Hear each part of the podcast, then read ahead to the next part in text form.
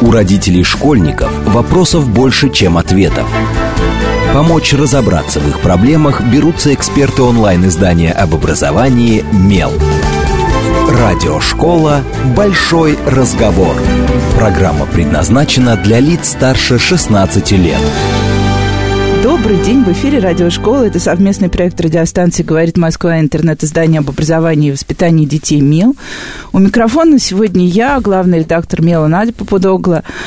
А, и у меня замечательная тема, какие сериалы и фильмы нам, взрослым, смотреть вместе с детьми. Так что, если вы не знаете, чем занять долгие каникулы или выходные, то можно сейчас будет послушать. Тем более, что у меня сегодня собеседник, который знает, мне кажется, все, уж точно про сериалы, но и про фильмы, мне кажется, тоже.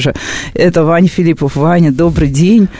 Добрый день. Ваня, креативный продюсер студии Air Content, автор, э, сначала это был телеграм-канал «Запасаемся попкорном», насколько я помню, а потом это стал огромный канал в Дзене, который тоже называется «Запасаемся попкорном», и вот совсем да, у Вани даже уже вышла книга, а, которая называется «В следующих сериях 55 сериалов, которые стоит посмотреть».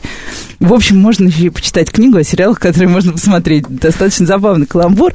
Вань, ну, я сразу спрошу про родителей, поскольку у нас все-таки для родителей о детях. А, когда говорят слово «сериал», очень многие родители пугаются, потому что сериал ассоциируется «залипнет», найдет не то в сети и будет смотреть, узнает много вредного. И вообще все эти русские сериалы плохие, а американские сериалы тупые. Вот это то, что я выгребла сегодня из комментариев к разным текстам мела про сериалы за достаточно долгий период. Слушай, на самом деле, мне кажется, что если ориентироваться на то, чего испугаются родители, то родители базово испугаются практически всего. Я помню, что в момент, когда мой старший сын был маленьким, и мы с ним только начинали смотреть смешариков, я прочитал прямо, наверное, десяток текстов об губительном, да-да-да, губительном влиянии на психику и так далее, и так далее. При том, что смешарики первые там 5 или 6 сезонов, это, наверное, э, лучшее, что можно дать ребенку, начиная лет с четырех потому что это умная, остроумная, содержательная анимация, которой совершенно безопасно можно ставить ребенка, и которая э, развивает, отвечает на интересные вопросы и, в общем... Еще и думать заставляет. Да. Смешарики же такие, да они нет, рефлексирующие. Они совершенно гениальные. Там все от того, как, как устроена современная демократия, до серии «Смысл жизни». Про демократию это гениальная серия, которая называется «Трюфель». Там у них выборы. А про смысл жизни, это же, господи, там, где лосяш... Зенаторы, дающие смысл. А, да, да, это да. Это гениальная да. серия, абсолютно. Да нет, э, я помню, я вам, кажется, писал как раз 10 э, серий. Да, это текст на медиа, прекрасно, 10 серий смешариков, смешариков, которые обязательно надо посмотреть. И они действительно потрясающие, это я не, не преувеличиваю. Так что, смотри, ну, как бы, я, в принципе, выступаю за то, что э, бояться ничего особенно не нужно. Нужно не бояться, нужно знать. Есть сериалы, которые которые, несомненно, детям смотреть стоит в более позднем возрасте. Вот, например, у меня с моим старшим ребенком идет последний ему год, лет? ему 13 лет. 13. Идет последний год очень активное обсуждение того, когда мне можно будет наконец посмотреть Игру престолов. Я ему говорю, что вообще я не то чтобы сильно против, но чтобы получить удовольствие и чтобы понять все смыслы, и чтобы понять всю логику, не запутаться, не потеряться, и ну, действительно, как называется, прочувствовать это выдающееся произведение, нужно прочитать сначала некоторое количество книг, книжек, посмотреть некоторое количество фильмов, и потом годам к 15-16 мы с тобой прекрасно посмотрим, я там в третий раз посмотрю вместе с ним с большим удовольствием, но просто действительно там э, такое количество смыслов, такое количество важных деталей, что смотреть это в 13 лет, это значит, что, ну, не понять, в общем, ничего. Ну, это то, то чему нужен контекст просто. Абсолютно. Не то, что прям возрастное ограничение да. про что-то страшное, а именно нужен, нужно представление определенное уже сформировать, ну, такую как реальность какая-то, в которой иллюстрирует этот сериал. Школьные программы по литературе, да. когда в там, девятом классе продаю, э, преподают или в десятом преподают э, произведения для того, чтобы понять и оценить которые, нужно иметь жизненный опыт, багаж знаний и, в общем, миллион всего. Вот. С другой стороны, э, многообразие сериалов сейчас таково, что можно выбрать более-менее на любой возраст. Главное, что на самом деле я очень люблю сериалы, потому что их можно очень легко превратить в классную семейную традицию. Например, дети мои открыли для меня, это Данька нашел, И мы смотрели втроем, я и двое моих сыновей, соответственно, 13 лет 13 и 8 лет. 8. Но это было, когда младшему было, кажется, 6. Соответственно, 6 и 11. Э, Мультсериал Gravity Falls. И э, это два сезона по, я не помню, кажется, по 14 серий. И это месяц, каждый вечер мы садились перед телеком, включали себе Gravity Falls и вместе смотрели. Получали... Запасались попкорном. Ну да.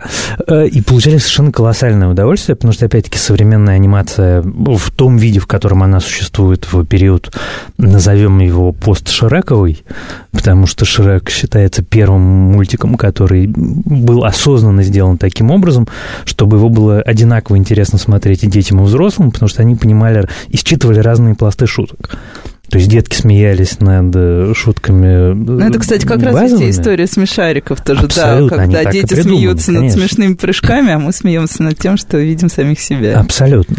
Вот. И, соответственно, мы смотрели Gravity Falls, и это было абсолютное наслаждение, потому что это как классическая детская литература про брата с сестрой, который на летние каникулы уезжает к дальнему родственнику и оказывается в городе, в котором происходят всякие, всякие чудеса Я, кстати, и разнообразные у нас тоже в 6 лет идеально зашел Gravity Falls. Я попробовал чуть раньше, чуть раньше не шло, а вот с 6 это был идеальный возраст. В 36 точно так же отлично заходит. Вот не, прямо... я не сомневаюсь, я тоже с удовольствием смотрю.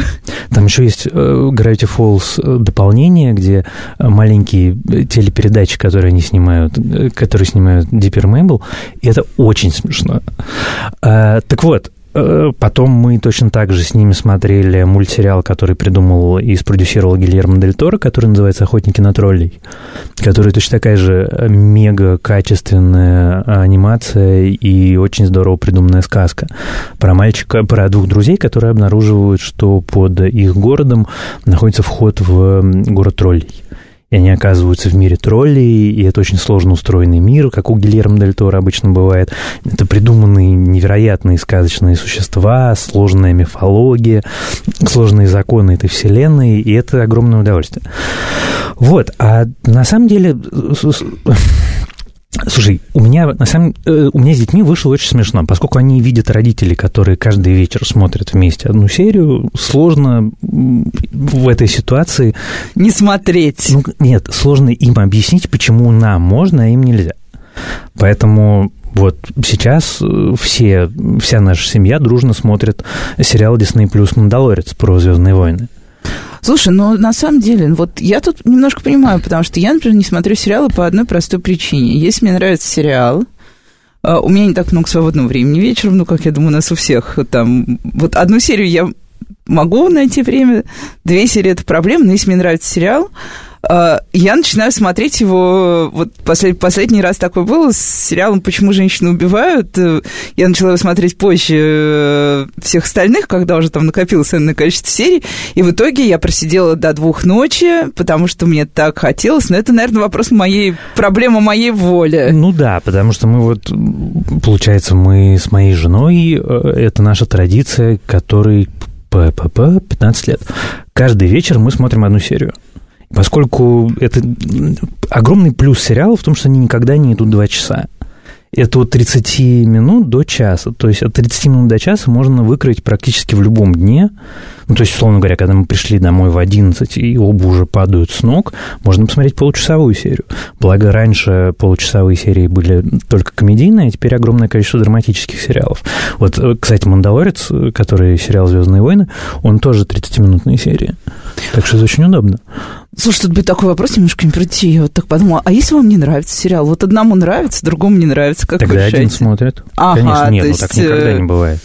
Ну, нет, просто у вас бывает, что, например, по долгим сериалам вы не совпадаете, и вот кто-то один говорит, нет, я это не буду смотреть, другой говорит, а, я обязательно должен Ну, смотреть. да, я смотрел один клан Сопрано, например. Нет, слушай, А, довольно много, довольно много сериалов, которые, там, я не знаю, мне совершенно не хотелось что-то смотреть, что нравилось Катьке, она это спокойно смотрит сама.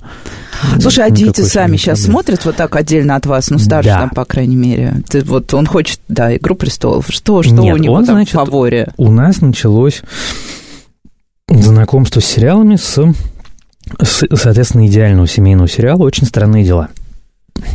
Потому что «Очень странные дела» — это как раз такой формат, который э, подходит и взрослым, и детям. Ну, поскольку он страшный, то может быть не совсем маленьким детям, но, условно говоря, вот сейчас зимой на зимних каникулах мой восьмилетний Никита тоже очень ждет, что мы посмотрим с ним первый сезон.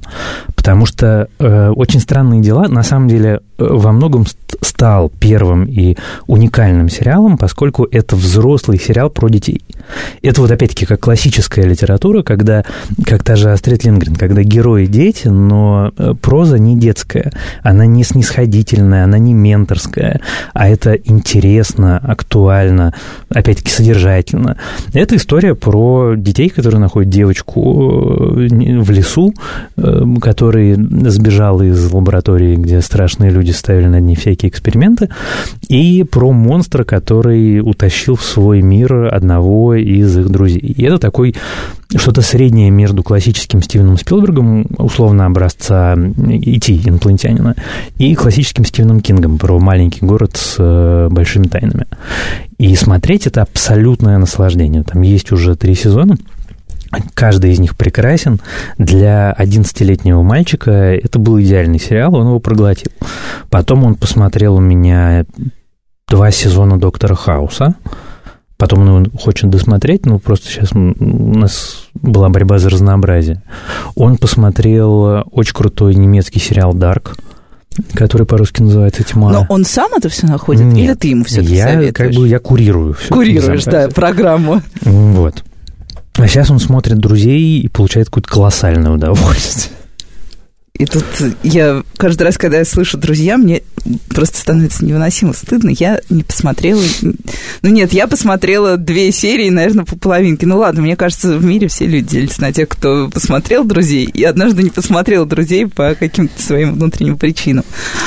Слушай, ну а, а сам, сам он все-таки что-то вот... Э, просто вот я смотрю, да, как, например, э, ну, у меня ребенок намного младше, как у него формируется то, что он смотрит.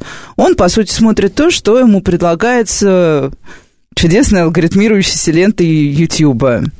Вот. Там возникает туча предложений. У него сериалы младшего возраста, естественно, в основном это анимация. Но э, он поразительно, что я даже не успеваю следить, что он смотрит иногда. Э, я вижу это только потом, условно говоря, когда я беру его iPad и смотрю просмотренное, я нахожу какие-то странные, странные вещи.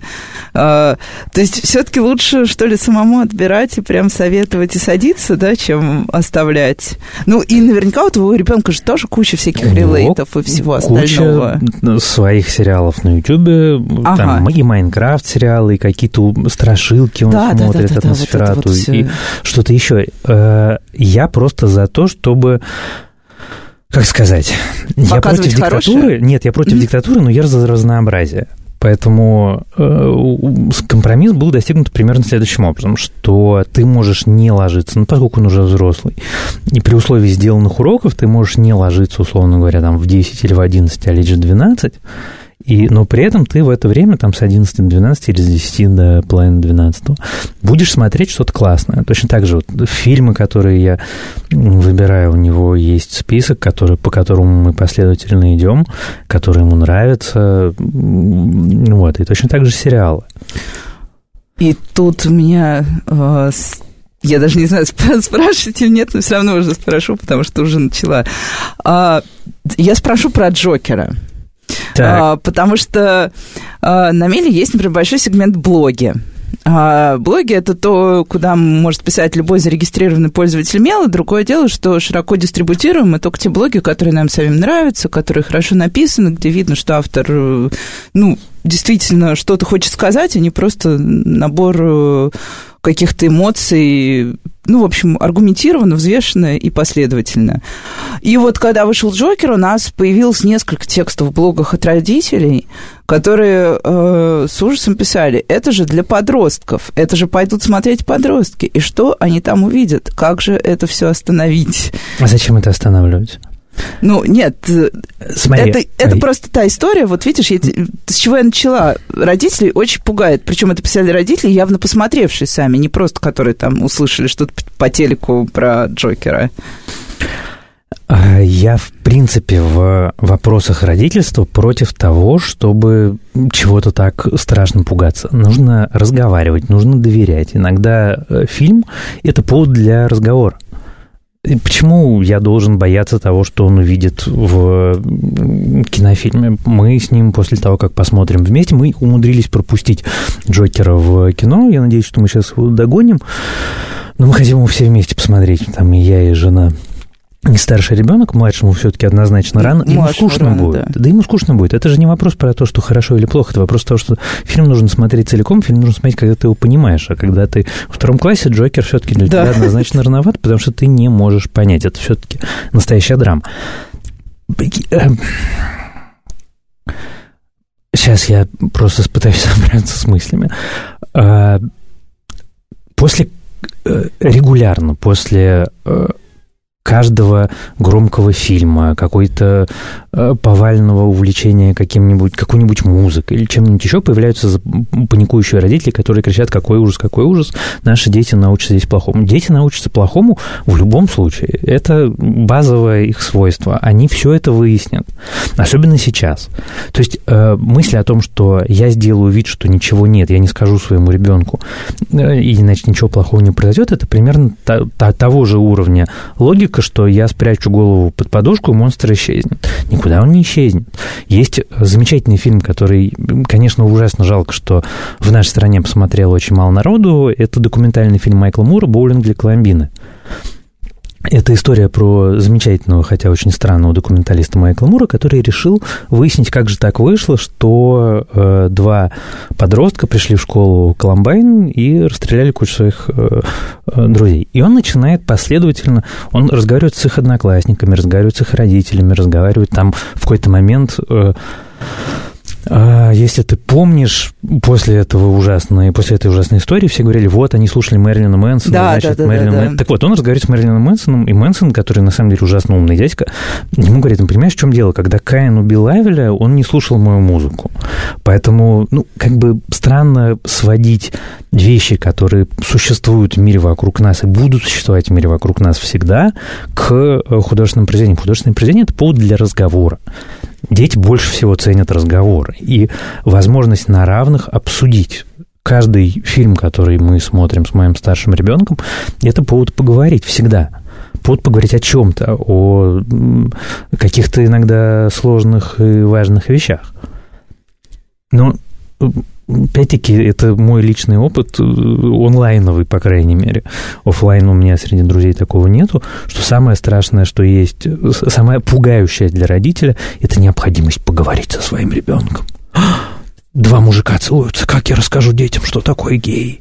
А, я, да, я читала, сегодня тоже, когда готовилась к эфиру, читала не только комментарии на Меле, читала комментарии как раз в, в Дзене э, к текстам про э, сериалы и поняла, что людей, да, по-прежнему больше всего задевают э, три темы. Все, что относится к воспитанию, так или иначе, все, что относится к сексуальной истории, э, и все, что относится к политической истории, потому что там вот у тебя сравнительно недавно был какой-то текст про космос, про освоение космоса, Ой, да, и под ним просто разверзлись какие-то пучины, где все обсуждали, кто был первый в космосе, кто на свете важнее, главнее России или Америка, и вот это вот бесконечная вся наша... Пучины у меня разверзлись под текстом «Человек в высоком замке». Вот там действительно бездна, там А что это за народ. сериал? Я «Человек в высоком профан, замке» да. — это экранизация... Ну, как бы у Филиппа Дика есть роман, который, который собственно, так и называется «Человек в высоком замке». Это альтернативная история. Это мир, в котором немцы выигрывают Вторую мировую. Ага. И, ну, соответственно, 45-й год, Вашингтон уничтожен э, ядерной бомбой, э, Америка поделена между Германией и Японией, Сталина расстреляли на Красной площади, СССР не существует, славянские народы отброшены в каменный век. И это история борцов сопротивления, которые, соответственно, что-то пытаются в принципе, с этим классическая история, да. Абсолютно. Фактическая, фантастическая история. Ты не понимаешь, что у меня там в комментариях.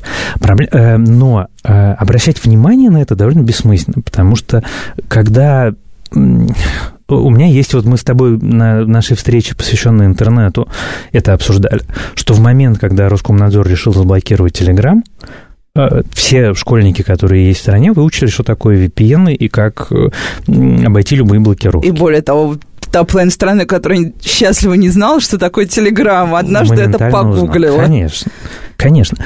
Э, современные сериалы хороши тем, что они как раз по крайней мере, для меня это важно, что они объясняют мир во всем его многообразии. И там, разумеется, есть однополая любовь, и, в принципе, все истории про секс, там, про психотерапию. Психотерапия... Наш... Вообще про ментальное здоровье да, в широком очень, смысле. очень волнует э, зрителей. И дети прекрасно это смотрят. Дети, я имею в виду старший класс уже, конечно. Они прекрасно это смотрят, им все это очень интересно. И я надеюсь, что они за счет этого становятся гораздо лучше, чем родители, которые пугаются каждый день. Ну, которые выходят из кино и стеснительно молчат, боясь даже с близкими обсудить, что это мы тут увидели ну, сегодня. Да. Какое страшное безобразие. А, Вань, а где искать ты? Вот я обычный человек. Понятно, что я подписан на блогеров. А, а ты как для себя отбираешь сериалы? Ты прям смотришь все новое? Или... Я сейчас смотрю практически все новое, потому что это, ну как, слушай, это, во-первых, это моя работа, я занимаюсь сериалами, это то, за что я отвечаю в компании. Во-вторых, э, как?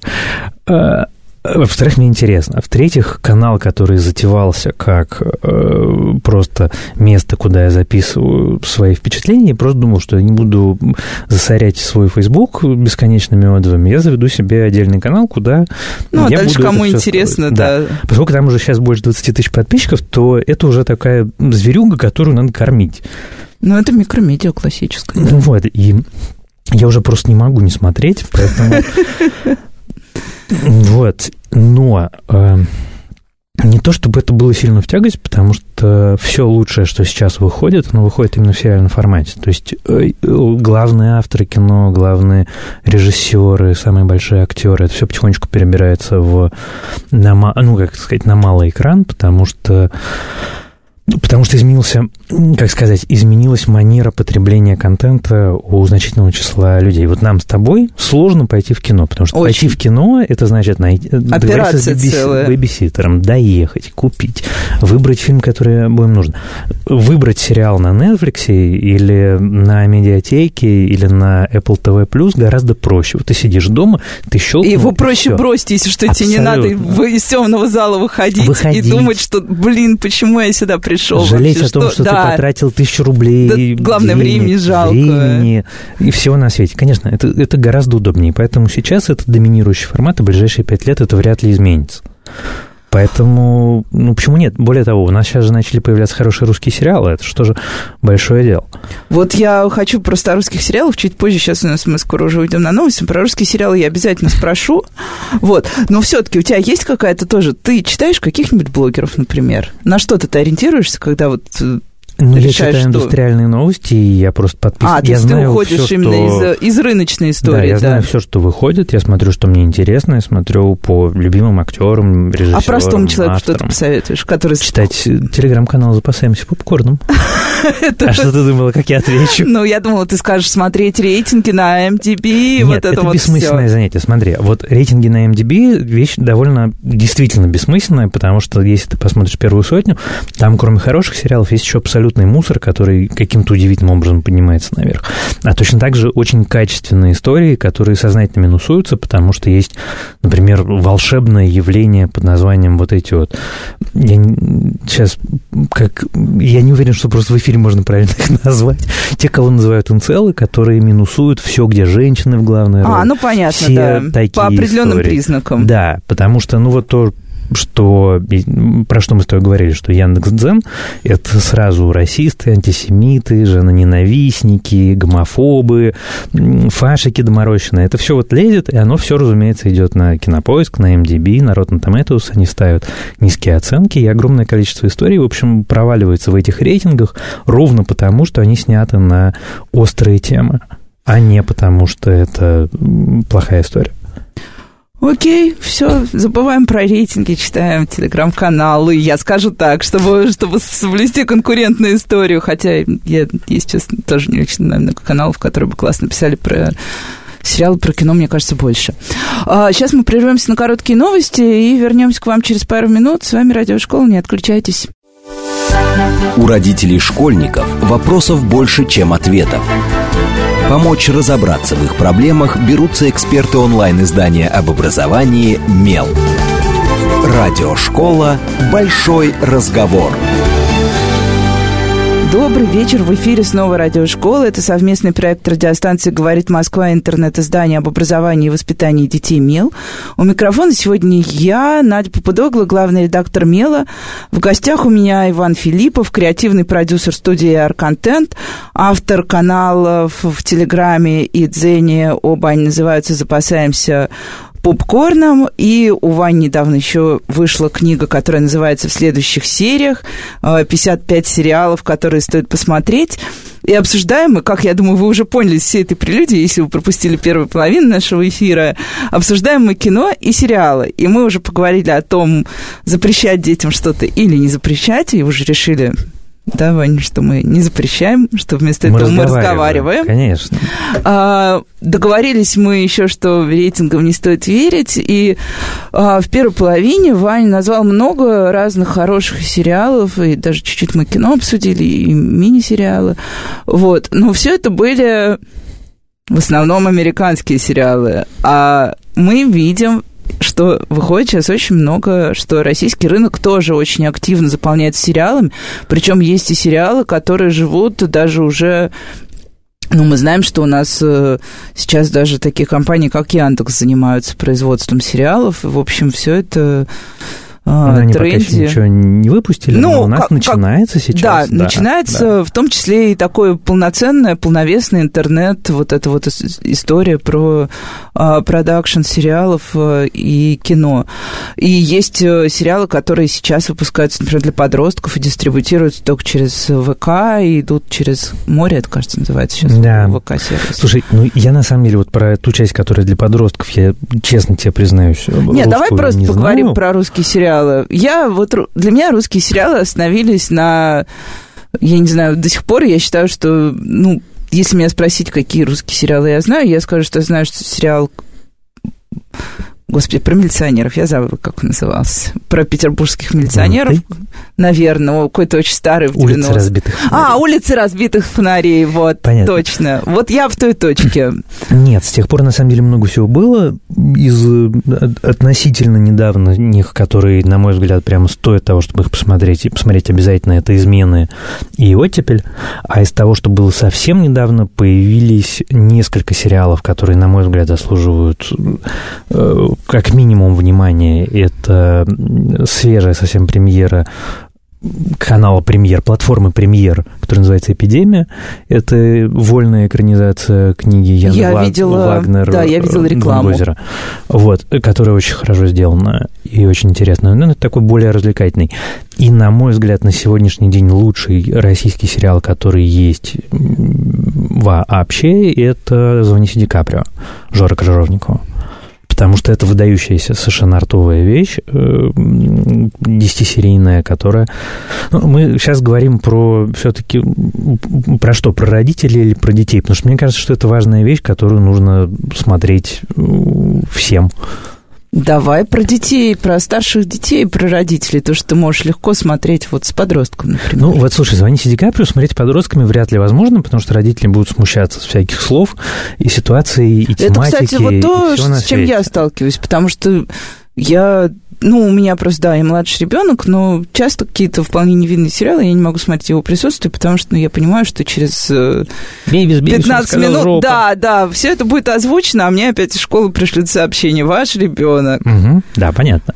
Вот, так что нет, э, наверное, это, конечно, не Звоните Ди Каприо, который лучше смотреть, во-первых, взрослым, да, но, во-вторых, конечно, старшим школьникам, мне кажется, тоже нужно, потому что Звоните Ди Каприо это сериал про эпидемию СПИД, который есть в нашей стране, про которую никто из, э, как сказать, из больших федеральных каналов никогда подробно не говорит, а это выдающаяся история, в которой играет там хороший актер Петров, который играет куча хороших актеров, который сделал один из лучших режиссеров, который сейчас есть, Жор Крыжовников и написал. И это крутая вещь, она крутая, актуальная, глобальная, она про мир вокруг нас, это про страну вокруг нас, про время. Это важно. Но вот, слушай, если мы начали говорить про подростков, то есть некоторое количество сериалов, это, вот про это у меня в книжке есть. Есть, например, сериал, который, про который слышали большинство я думаю, даже наших слушателей, которые не смотрят сериалы, называется «13 причин почему». Ну, я этот, тоже, я слышал вот, название. Про этот сериал, поскольку он страшно скандально известный, знают все э, родители, которые тем или иным образом когда-либо заходили в интернет. Ну, так, ну, так скажем.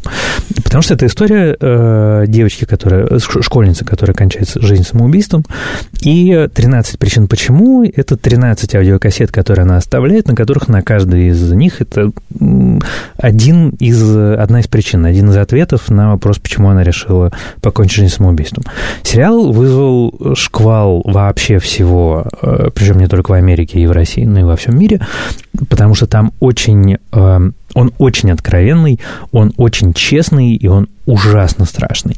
И сцена самоубийства, которую э, мы там видим, она чудовищная, и Netflix в какой-то момент в результате даже ее э, сократил. Ну, то есть та версия, которая сейчас есть на Netflix, это не та, которая вышла 4 года назад. Вот, а полезная. Но, на мой взгляд, это один из важнейших сериалов, который нужно посмотреть родителям. Вот, правда. Потому что он э, удивительным образом, вот как моя любимая книжка «Убить пересмешника», это мир взрослых глазами ребенка. А это мир э, школы, старшей школы, отношений с родителями глазами старшеклассницы. И главное, главный смысл этого сериала, он не в том, что с ней происходит одно событие, которое ужасное и которое травматичное, с ней происходит ужасное событие, а в том, что раз за разом она на вопрос родителей или учителей типа, у тебя какие-то есть проблемы? Говорит, да. Что, какие-то серьезные проблемы? И она думает, ну, да нет, у меня серьезного ничего нет. А то, что решение, вот это страшное решение, оно складывается из огромного количества маленьких проблем, которые одна цепляется за другую, цепляется за другую, цепляется за другую. И с этой точки зрения, вот с точки зрения, мне кажется, прикладной пользы для родителей, ничего важнее этого сериала просто нет. Ну да, это вечная история про... Мы об этом тоже очень много говорим и пишем, про то, что самый самый бесполезный вопрос, который может задать родитель своему ребенку, это как дела, потому что, как правило, ребенок А скажет тебе, что у меня все нормально, а Б, даже если он скажет вдруг что-то про ненормально, он никогда не станет говорить прям, что вот у меня мама, у меня серьезная проблема. Поэтому вопрос, как дела, нужно менять, заменять множеством других вопросов yeah. Э, и стараться спрашивать не формально, а про жизнь. Потому что как дела, да, это абсолютно такой формальный вопрос. Ну, вот и в этом смысле, с точки зрения прикладной пользы для родителей, очень много всего уже можно посмотреть. Можно посмотреть «Эйфорию», можно посмотреть «13 причин почему», можно посмотреть... Э, он более радикальный, но тоже очень актуальная история, которая называется «Конец гребаного мира». Э, это Netflix. Э, есть очень много сериалов сейчас, э, уже по-настоящему качественных, интересных историй, которые разговаривают на сложные темы. И родителям, которые хотят научиться говорить со своими детьми, на самом деле было бы прям совсем не бесполезно. Отличная тренинговая форма, Нет, мягкая тренинговая Ты знаешь, форма. Вот э, после того, как я написал у себя про сериал «Эйфория», ко мне пришла какая-то, очевидно, довольно пожилая тетечка в комментарии, начала говорить, вот, это все американские школьники, у которых секс и наркотики, наши школьники совершенно не такие, в их жизни ничего нет. И я такой думаю, ну, в общем, собственно, вот это вот как раз ответ на вопрос, почему происходит с школьниками то, что с ними происходит периодически. Ну да, у нас же никто, да, никто не смотрит статистику, скажем, по ранним беременностям. По Тем более никто не говорит, почему это происходит. По всему, по, по, по заражению спин, по всему на свете. Слушай, мне тут недавно открыли, я тут на мастер-классе это рассказывал, мне показали сообщество ВКонтакте, которые, как сказать, геотегом по районам. Да. Господи, что там только есть. Вот, то есть люди, которые говорят, что в российских школах чего-то нету, могут открыть для себя дивный новый мир. Так вот, э, Реакции на это может быть две. Либо запереть ребенка, посадить его на цепь, либо объяснять ему и учить ему, и учить его, так сказать, быть его помощником и навигатором в сложном мире. Это, мне кажется, на самом деле единственная задача родителей. Мы ничему не сможем, как сказать, не сможем никого никогда ничего, ничего делать насильно. Ну и тем более, что у нас я ужасно не люблю это новое поколение и все такое, но вот это точно факт, который мы должны уже принять. Дети все очень визуальные, и для них э, совершенно естественная форма Это для... Мне кажется, вот еще поэтому люди старше так остро реагируют на то, что они видят, потому что они до сих пор, до сих пор сохраняется эффект вот этого вот «я смотрю кино», и ты воспринимаешь это как некую такую важную итерацию в жизни. А ребенок, он имеет вот этот визуальный ряд с э, детства, визуальный ряд релейтов, и относится немножко спокойнее, он просто считывает э, информацию, спрашивает о ней, идет дальше, а не рефлексирует по три дня «ух, что я там увидел». Знаешь, вот мой мой опыт, и я, конечно, я, я найду в какой-то момент эту историю, тебе прям ссылку пришлю, но э, я однажды, не, довольно давно прочитал выдающееся совершенно исследование, которое говорит, что дети, особенно маленькие дети, умеют отличать э, кино от новостей, и что новости их пугают, а кино нет. И это связано с тем, что дети маленькие смотрят не на изображение, а на реакцию взрослого. А, а ну взрослые да, всегда реагируют на кино, ну что кино? Кино, да. А новости это новости. Я просто в какой-то момент поймал э, это на своих детях, потому что между мальчишками 5 лет разница. Данька смотрит, допустим, Гарри Поттера. У нас дома было правило, что ты можешь смотреть фильм только после того, как мы закончили книжку. Поэтому Данька, значит, счастливый, смотрит Гарри Поттера, там у него дементоры. В этот момент мимо пробегает малюсенький Никита, смотрит на дементоры и спокойно бежит дальше. И однажды Никита на даче, кто-то из э, людей, которые были на даче, включил телек, и там была передача «Пусть говорят» про ребенка, которого загрызли собаки. О, Господи. Его мучили ночные кошмары год. Год.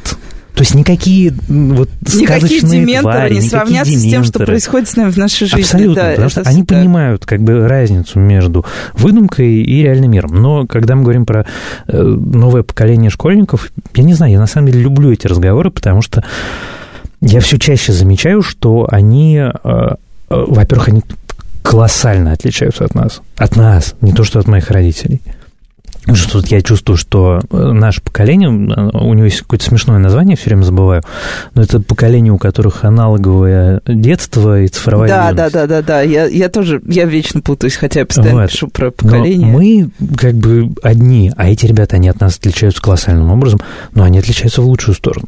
Я вот смотрю на одноклассников своего сына, смотрю на одноклассников своего младшего сына, и у них совершенно другой подход к этому всему к жизни, к вопросам. С ними интересно разговаривать на сложные темы. А им самим интересно разговаривать с тобой на сложные темы. Им важно только, чтобы к ним относились как к как, равным. Да, как к личности, а не как э, к зверюшке маленькой. Да, послушай, там... вот я Даньке дал посмотреть «Чернобыль», который вот. вроде бы, вроде бы формально вообще ни разу не детский сериал. Слушай, я как раз хотела спросить про Чернобыль, но немного в другом контексте, а, потому что тоже а, у нас был на мель текст про Чернобыль, и там как раз дети рассказывали, почему они посмотрели Чернобыль, что им понравилось, не понравилось.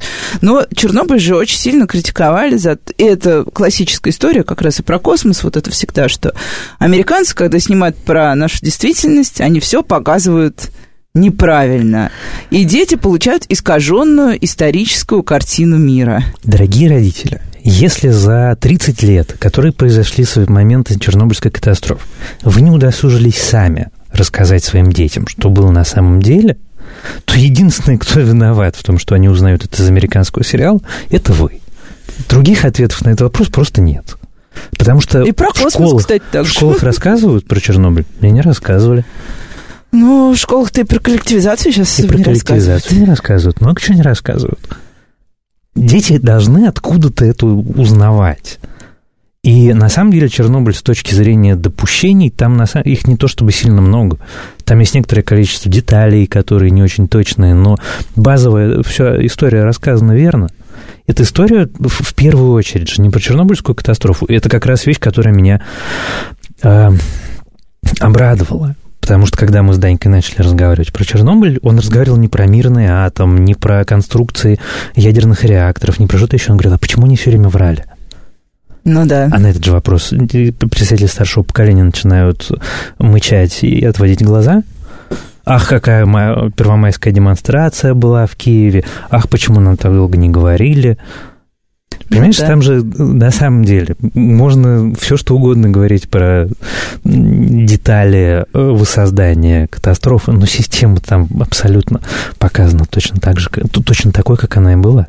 Система бесконечной лжи. Но еще любимая вещь, которая лично у меня любимая, это удивительно, как иностранцы ее поймали. Это вот эта история про то, как э, даже Советскому Союзу было важно, что думают иностранцы. Вот эта ну. вещь, которая в нашей жизни сейчас цветет богатым цветом, так и тогда она история с этим роботом, которого они от немцев да, получают, да, да. соврав про история с Горбачевым, который решает объявить только после того, как иностранная пресса написал. Ничего особенно не поменялось. Ох, ну и, и слушай, да, вот про сериалы тоже сказали, про российские, что появляется много хороших и классных. Давай немножечко про кино, хотя я понимаю, что это не прям вот поинт его прям, мне кажется, сериалы все-таки доминируют. Ну да. Вот. А, но кино, вот э, просто тоже, когда когда ты смотришь, э, когда человек достаточно, ну, не очень погружен в тему, он видит, э, я не знаю, у меня история вот современного русского кино, такого вот не фестивального какого-то условно, а именно того, которое широко идет в кинотеатрах, для меня это бесконечные елки. Потому что каждый год я вижу рекламу новых елок. Э, а что на самом деле в кино у нас в таком в популярном, массовом хорошо там Хочется спросить про конкретных режиссеров, но я воздержусь. Я знаю, что у тебя есть любимцы. Не, ну просто я не могу быть объективным, потому что я имею к этому отношение. Ну да, естественно. Меня не, не нужно про это спрашивать. Я начну смущаться и э, ну, ты расскажи уходить в общем, от ответа. В общем, про современное российское. Послушай, а у современного российского кино есть э, одна особенность, про которую все знают что есть фестивальное кино, которое чаще всего не получает госденег, и в результате, как следствие, оно рассказывает реальные истории про реальную страну, про реальных людей. И оно доходит до массового проката, но не доходит до массового зрителя, потому что массовому зрителю реальной страны и реальных проблем в реальной жизни более чем хватает. Он не очень хочет погружаться. Зритель ну, правильно, хочется праздника и оливье, на самом да, деле. Да, зритель Есть предпочитает, ну, как бы такой скейперский вариант. Но это тенденция, которая потихонечку начала меняться. И она удивительным образом начала меняться. Вот это как раз продолжение нашего разговора про поколение. Потому что растет новое поколение зрителей, и они уже не хотят смотреть елки. Потому что только что вышедший фильм Текст, который история про мальчика, которому менты подбросили наркотики. И, естественно, все, что было дальше, такая, назовем ее история графа Монте-Кристо в декорациях современной России, она неожиданно собирает колоссальные деньги, Потому что у нее есть зрители, потому что молодые зрители хотят это узнать, это жизнь вокруг них. Они, каждый из них знают кого-нибудь, кому менты подбросили наркотики, или они прочитали, или это кто-то из их школы, или это кто-то из их университета. Это их жизнь, они хотят про это увидеть. И э, нам, в, этом смысле фильм «Текст», который собрал очень много денег, фильм «Верность» недавний про отношения О нем в паре. очень много спорили, да. Ну, о нем можно спорить или не спорить, но фильм «Верность» собрал худо-бедно почти 100 миллионов рублей, при том, что это абсолютно э, артовая вещь, на которую идут люди, потому что хочется живого разговора. Потому что елки это не про живую жизнь. Елки это такой большой рекламный ролик, который сняли как... Э, да, это очень смешно у Дудя было. Так зачем же столько интеграции? Да не, ну ладно, про интеграцию, но просто там Бекмамбетов сам же говорил, что елки никакого смысла да, да, вне да. Нового года нет. Поэтому, ну, это бессмысленная вещь не плохая, не хорошая, неважно, бессмысленная, а хочется чего-то уже настоящего. И очень хочется настоящего, в первую очередь, молодым людям, которые приходят в кино, и им говорят, а давайте мы с вами поговорим про наше светлое прошлое. Они говорят, да вы заколебали нас своим светлым прошлым. Сил больше нет на него смотреть. Можно что-нибудь еще? И в этом предлагаю текст, они говорят, о, а вот это мы хотим. Но массовое кино в, в силу своей дороговизны, к сожалению, зависит от государства, а государство предпочитает разговаривать про героическое прошлое, да, у нас как-то за последние годы, мне кажется, мы уже сняли фильмы обо всех великих э, э людях, обо всех великих событиях. Ну, скоро уже, будем кажется... про героических шахтеров. Да, да, да. Доярок. Да, как мне прислали записку из школы, что просьба уделить особое внимание чтению про пионеров-героев э, книг э, в определенный период жизни. Я много думала.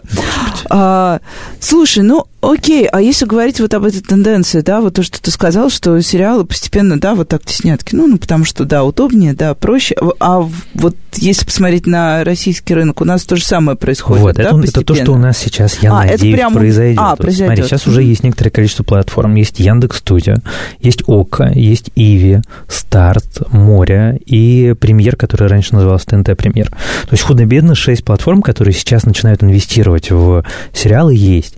А главное, э, э, вот самое важное, что есть в современных сериалах, это то, что они не боятся ни тем, ни, как сказать, ни остроты. Ну, то есть, да, и То, о чем мы как раз только что вот сейчас. Ровно, да, ровно это. И поэтому, По контрасту с фильмами. Понимаешь, фильм «Звоните Ди Каприо» в э, кино не пойдет, ну, потому что прокатчики не захотят, это будет мало экранов, это будет э, маленький прокат. А в качестве сериала это блистательно заходит. Точно так же, как сериал «Эпидемия», он э, может выглядеть развлекательным, но на самом деле там огромное количество актуальных, важных и современных вопросов. Кроме того, онлайн не зарегулирован. То есть там, например, может быть язык живой.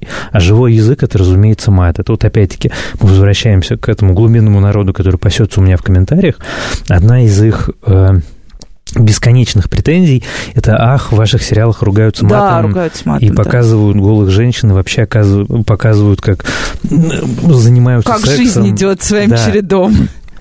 Говорят, вот Толстому, значит, или Чехову не нужен был мат и секс для того, чтобы э, писать свою великую литературу. Не понимая, что литература это всегда, в общем, производная от общества и от того, что возможно. И поэтому, если бы люди читали не и только от исторического момента, от произведение, но да. и, например, личную переписку да. Чехова, Толстого, Пушкина и прочих выдающихся классиков, они бы узнали для себя много нового и в сфере человеческих отношений, и, например, в сфере русского матерного языка. Опять опять-таки. Поэтому э, кинематограф и э, сериалы, ну, назовем это телеком, должен быть связан с жизнью, потому что как только он от него отвязан, это получается глянцевая картинка, которая, по большому счету, ну, никому, кроме как в виде вот вечных елок, особенно-то и неинтересно. У меня есть Любимый пример, вот он тоже есть в книжке, это история про индийский рынок. Вот есть страна Индия, в которой живет очень много народу. И в стране в которой Индия, есть Болливуд, мы знаем В еще. которой есть блистательная э, киноиндустрия своя собственная. Единственная, одна из немногих территорий, на которых американское кино прокатывается плохо, потому что есть очень сильное место. Так вот, в Индии существует цензура, совершенно официальная в телеке. Проблема в том, что когда принимали закон о цензуре, не было интернета. И поэтому в интернете формально цензуры нет. И вот две компании, Netflix и Amazon, решают одновременно выйти на индийский рынок. И Amazon делает трусливую вещь. Они как бы говорят, ну да, ну, в общем, нам не запрещают, но мы будем уважать религиозные, значит, чувства верующих, э, культурные традиции и так далее, сделаем конвенциональную историю. А Netflix говорит, а знаете, на чем мы вертели ваши чувства? И делает сериал, который называется «Священные игры», в котором занимаются сексом, в котором трансвеститы, в котором мат, в котором э, рассказ про чудовищную коррупцию в политике, э, в полиции, в котором мафия, самые неприглядные сферы жизни, в котором э, издеваются над Болливудом, в котором звезды Болливуда все сплошь подрабатывают проститутками, в котором в кадре герои едят стейк и Господи, прекрасно себя все, чувствуют. это последний гвоздь, да? То есть вообще, ну то есть как бы все возможные табу, которые есть в индийском обществе, этот сериал нарушает. И его успех был оглушительным. То есть такого успеха в истории индийского телевидения не было ни у кого, потому что индийский зритель вдруг выяснил, черт, а оказывается, так можно, и ему это так понравилось. И я думаю, что, ну, в момент, когда э, наши э, продюсеры э, я думаю, что на самом деле очень многие это уже сейчас понимают, э, поймут, что запрос у зрителя, он вот такой, на нормальный, честный разговор, на разговор про настоящую жизнь, настоящие проблемы, настоящих людей, говорящих настоящим языком, как это делают текст, верность в кино, как это делает э, «Эпидемия» или «Звоните Ди Каприо» в сериалах, э, то у нас попрет. Потому что у нас, в отличие от Болливуда, есть про что спеть и станцевать. Спасибо, мне кажется, это отличный финал, Вань. Да, спасибо за такой чудесный разговор. Можно выписывать название сериалов, идти смотреть с детьми. И спасибо вам, дорогие слушатели. С вами была Радиошкола. До встречи на следующей неделе. До свидания.